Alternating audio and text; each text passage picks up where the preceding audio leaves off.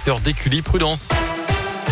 Dans un instant, Clara Luciani avec son dernier single, vos places pour aller voir Patrick Boel en concert au spot à Mâcon, les amis. On va vous les offrir. Et puis d'abord, c'est euh, le scoop info local à 7h30 et c'est avec Colin Code. Bonjour Colin. Bonjour Mickaël, bonjour à tous. À la une, ce mardi vers un automne de la grogne. C'est aujourd'hui, ce mardi, qu'a lieu la première grosse mobilisation interprofessionnelle depuis la rentrée. L'appel à la grève est national et il est lancé par l'intersyndicale CGT, FO, FSU et Solidaire. Au centre des attentions, notamment le sort de certains salariés Jean-Michel Gourgaud est le secrétaire général de la CGT dans la région. Problème effectivement euh, des salaires, il y a le problème euh, des conditions de travail. Hein. Euh, il y a aussi à travers cette sortie de crise des professions qui ont été stigmatisées. Hein. Je pense aux soignants notamment, hein, qu'on a applaudi à une époque et puis qu'on crucifie aujourd'hui parce que certains d'entre eux ne sont pas encore vaccinés. Ou voilà, on est dans un contexte aujourd'hui où le gouvernement joue sur la division. Il essaye de diviser les populations pour faire passer sa politique avec toujours plus de régression. Il revient à la charge, y compris euh, par rapport aux retraites. Et donc, euh, eh bien, euh, il faut que le monde du travail réagisse à ça. Hein. La construction d'un processus de lutte va s'engager. Et à Bourg-en-Bresse, le cortège partira à 14h du champ de foire. À Mâcon, le départ de la manif est prévu place Saint-Pierre, là aussi à 14h. Dans l'actu également, dans l'un, cette grosse frayeur pour une habitante d'Amberieu en Bugey hier midi. Cette femme de 49 ans, légèrement blessée par l'explosion d'une bouteille de gaz dans sa cuisine. Selon le progrès, l'accident s'est produit au quatrième étage de son immeuble. Une fuite sur la bonbonne serait à l'origine de l'explosion. Mais l'explosion, justement, n'a pas provoqué d'autres dégâts sur la structure du bâtiment.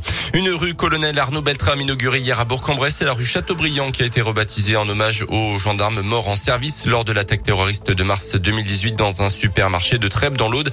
Euh, le colonel Arnaud Beltrame qui s'était alors substitué à un otage.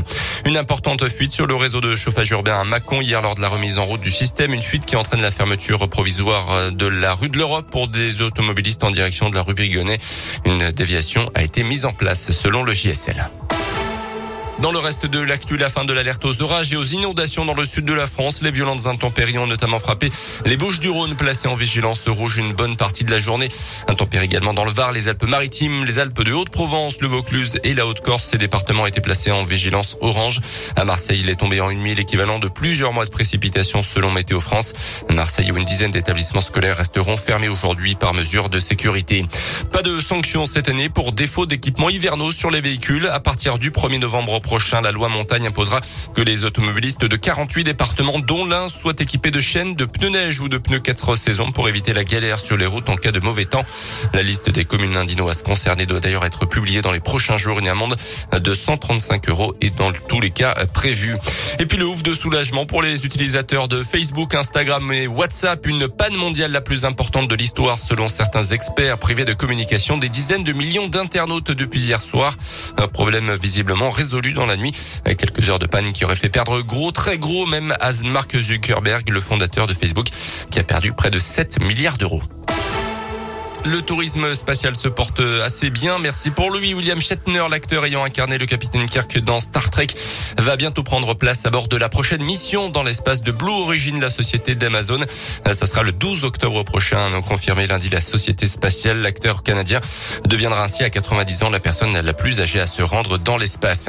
Lui y est depuis quelques temps maintenant dans l'espace. Thomas Pesquet a pris les commandes de l'ISS, la station spatiale internationale en orbite à 400 km au-dessus de nos têtes.